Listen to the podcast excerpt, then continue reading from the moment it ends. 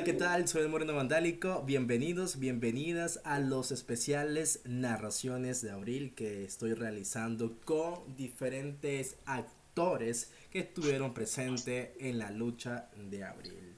Hoy me acompaña en esta narración y vivencia el negrito, famoso en Twitter, lo pueden seguir, arroba, ¿cómo estás apareciendo negrito ahora en Twitter? Arroba. Arroba negro vandali. Ok, negrito, contame cómo fue tu vivencia, cómo iniciaste dentro de la lucha. Eh, bueno, pues decime qué parte querés, la, la versión corta o la, la, la largada. La versión corta, aquí resumida.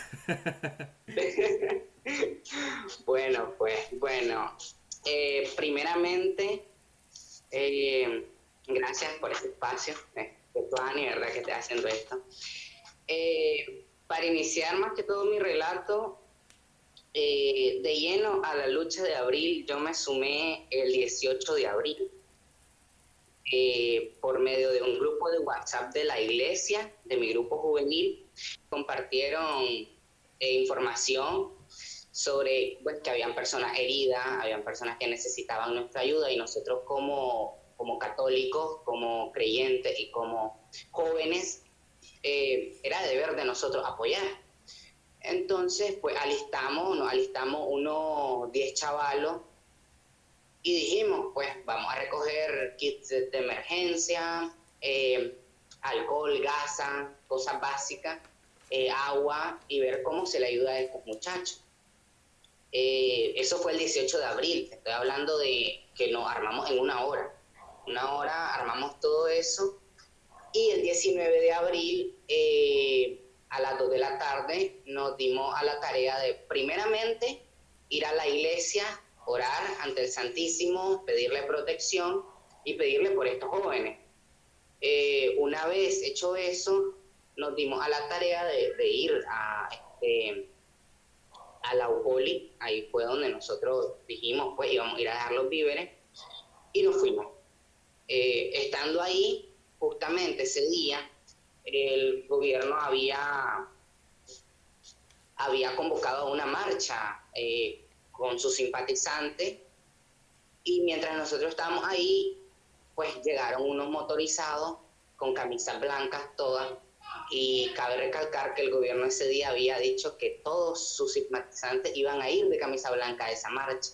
Nos comenzaron a tomar fotos y pues la verdad fue en donde yo viví en carne propia, porque lo había visto en redes sociales, pero no o sea, todavía me rehusaba a creer que Nicaragua estaba viendo eso, la verdad. Entonces, todavía había cierta, cierto, este, eh, ¿cómo te diría?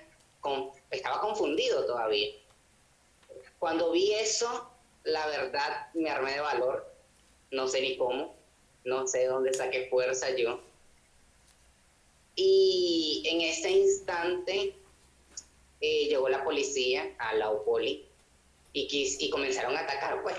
Y comenzamos con unos chavalos a armar un cordón en donde se cantó el himno, habían varios medios, y la verdad yo andaba sin permiso de mis padres, ni, ni el de mi no andaba ni con el permiso de nadie. Entonces me le escondía a los medios, la verdad. Porque andaba, al sí. del viento. Sí, o sea, nadie sabía que andaba ahí. Entonces, tenía que protegerme igualmente. Pero me le sumé a los chavalos. Me estaba haciendo el cordón, cantamos el himno. Una vez hecho eso, eh, ah, como te dije, andaba sin permiso, me tuve que regresar a mi casa. Pero ese 19 de abril eh, no pude dormir. no, no, no podía imaginarme lo que estaban pasando los muchachos, los muchachos que yo dejé ahí, los muchachos que conocí ese día.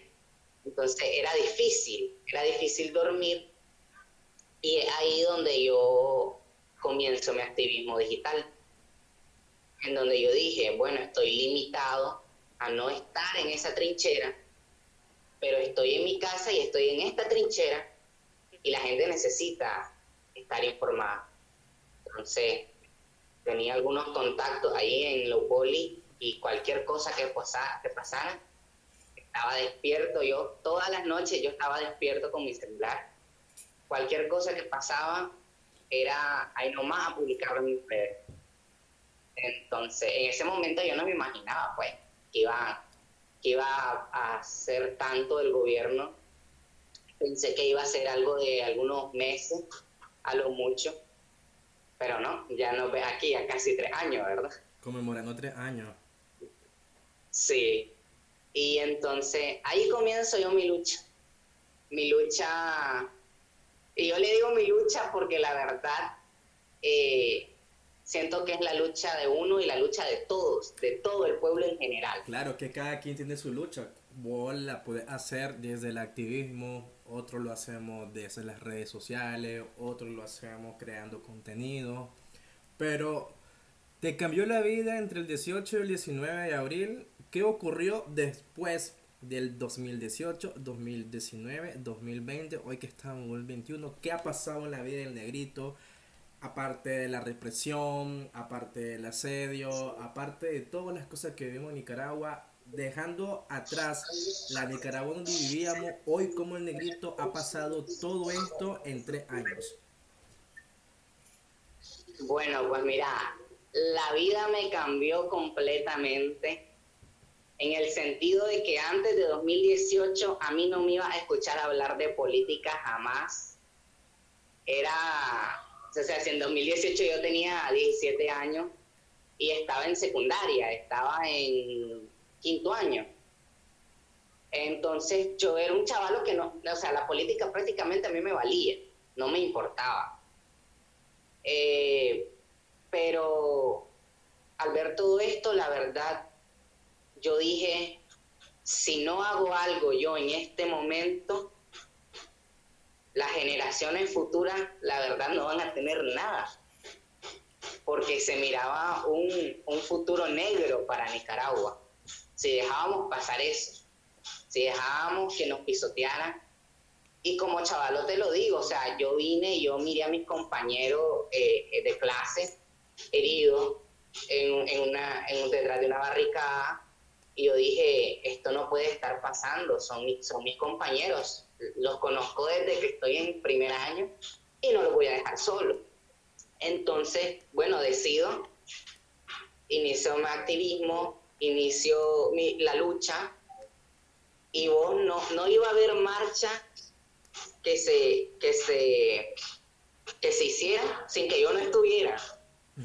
Mira, y es algo muy risible, la verdad, porque yo no sé ni cómo le hacía. Habían veces que me tocaba caminar desde el Güembe, eh, entonces en ese momento vivía en esa, en esa zona, desde el Güembe y prácticamente las marchas se hacían en Camino de Oriente, en, la carretera Masaya, la Centroamérica, y tal vez yo no tenía ni un peso de, y de dónde iba a sacar, obviamente, y me iba caminando y yo decía, eh, en realidad eh, amo mucho a mi país como para hacer esto.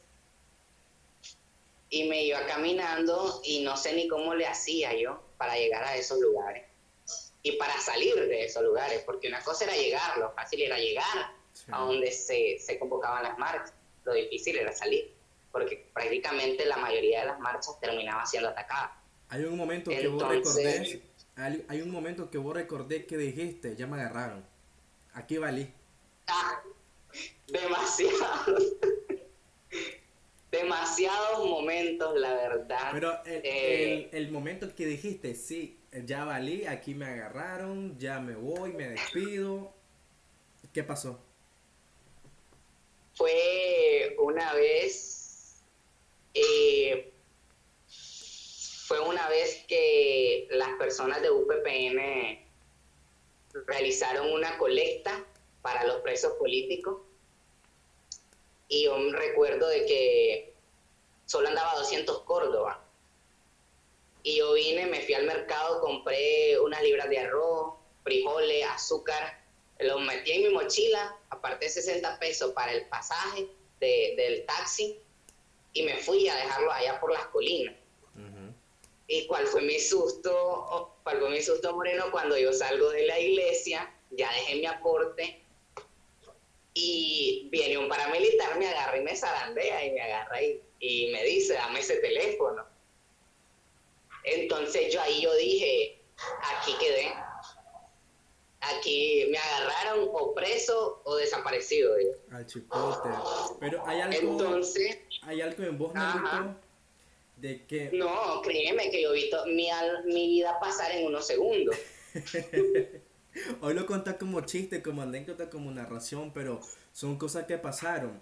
No has dejado el activismo, seguís todavía en pie de lucha, no lo dejaste ni a finales del 2018, no lo dejaste en el 2019, ni tampoco en el 2020, porque siempre estuviste presente en las calles, aunque es peligroso, pero siempre estuviste en las calles y en el 2021, hoy he visto en tus redes sociales que has sufrido asedio, que has tenido persecución por parte de la PN.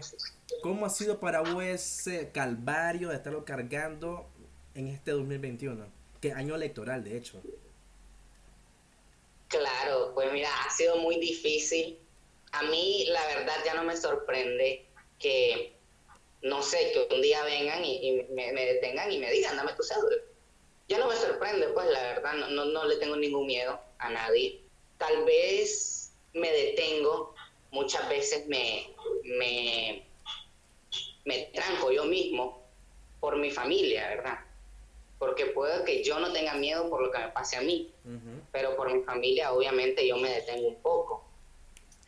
sí. Cuando Pero igual mi activismo siempre ha estado y siempre va a estar porque como estudiante, como joven, como, como futuro comunicador, porque soy este soy positivo y sé que sé que voy a ser comunicador. y lo vas a lograr.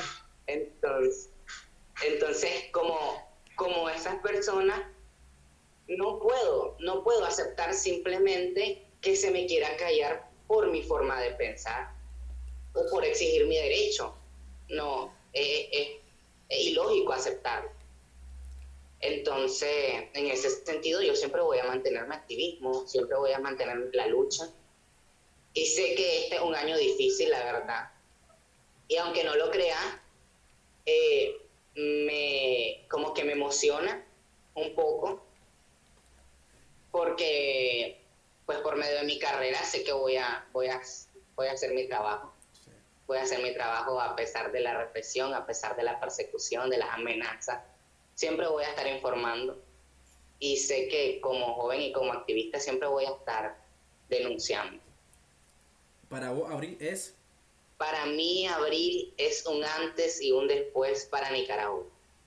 perfecto. porque antes de abril mucha gente no, no le poníamos atención ni siquiera a nuestros propios derechos, no le poníamos atención a la política y decíamos, la política no nos da de comer, así que ahí déjenlo. Los mismos de siempre son, entonces terminábamos aceptando la corrupción, terminábamos aceptando la represión, pero ahora no, ahora todo el mundo, todo el pueblo opina desde sus casas, pero opina y dice, no estoy de acuerdo con esto. Y entonces esta es, después de abril, es como un despertar para Nicaragua. Es como una, un nuevo renacer. Perfecto, Negrito. Ahí teníamos la narración del Negrito. Recordaba cómo se inició la lucha un 18 de abril por medio de un grupo de WhatsApp y el 19 de abril fueron el Santísimo. De ahí comenzó su lucha cívica para gritar la libertad de Nicaragua. Soy el Moreno Vandálico. Estos son especiales narraciones de abril. Nos escuchamos en la próxima. Gracias. Negrito 2021 para presidente. Gracias, Negrito, ¿viste?